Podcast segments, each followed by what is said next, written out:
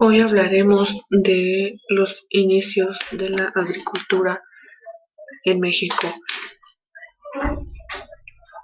La época y el espacio eran diferentes a los actuales en cuanto a que tenían características que hoy se han perdido, tales como mayor cantidad de bosques, más recursos como lagos y lagunas. La agricultura mexicana en esta época era una de las más ricas en la historia de la humanidad.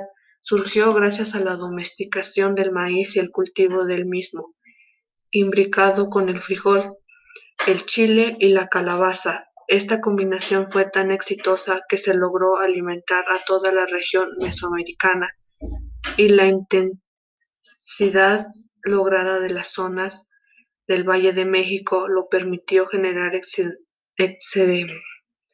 excedentes amplios que forjaron las civilizaciones toltecas, náhuatl, así como en el sureste el cultivo de camellones permitió el surgimiento del imperio maya clásico.